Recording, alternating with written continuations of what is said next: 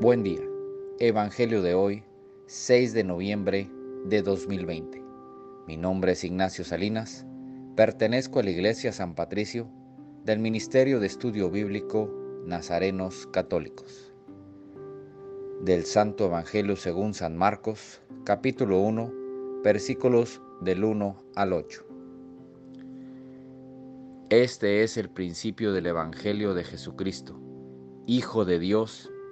En el libro del profeta Isaías está escrito, He aquí que yo envío a mi mensajero delante de ti, a preparar tu camino, voz del que clama en el desierto. Preparen el camino del Señor, enderecen sus senderos. En cumplimiento de esto apareció en el desierto Juan el Bautista, predicando un bautismo de arrepentimiento para el perdón de los pecados. A él acudían de toda la comarca de Judea y muchos habitantes de Jerusalén reconocían sus pecados y él los bautizaba en el Jordán. Juan usaba un vestido de pelo de camello, ceñido con un cinturón de cuero, y se alimentaba de saltamontes y miel silvestre. Proclamaba, ya viene detrás de mí uno que es más poderoso que yo, uno ante quien no merezco ni siquiera inclinarme para desatarle la correa de sus sandalias.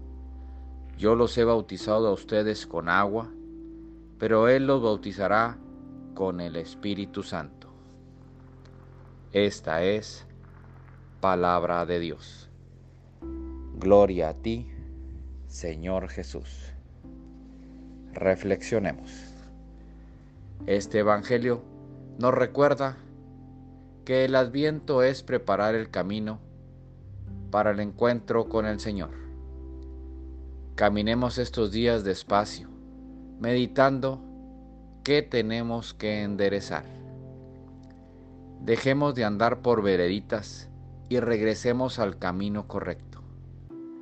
Preparemos ese pesebre que es nuestro corazón y recibamos al Señor con una nueva actitud. Crezcamos en el amor y tengamos una conversión sincera frente a Él. No seamos un vaso sucio, ni un vaso limpio pero vacío. Seamos un vaso limpio y lleno de agua con la cual podamos saciarnos y podamos saciar la sed de quienes nos rodea. No importa qué hayamos hecho, qué tan grave es nuestro pecado, siempre y cuando nos arrepintamos de verdad. Recordemos que Jesús es un Dios presente, que olvida el pasado y nos dice que gocemos nuestra vida presente. Oremos. Nada te turbe, nada te espante, todo se pasa. Dios no se muda, la paciencia todo lo alcanza. Quien a Dios tiene, nada le falta, solo Dios basta. Vayamos con alegría a proclamar lo que Dios nos ha enseñado.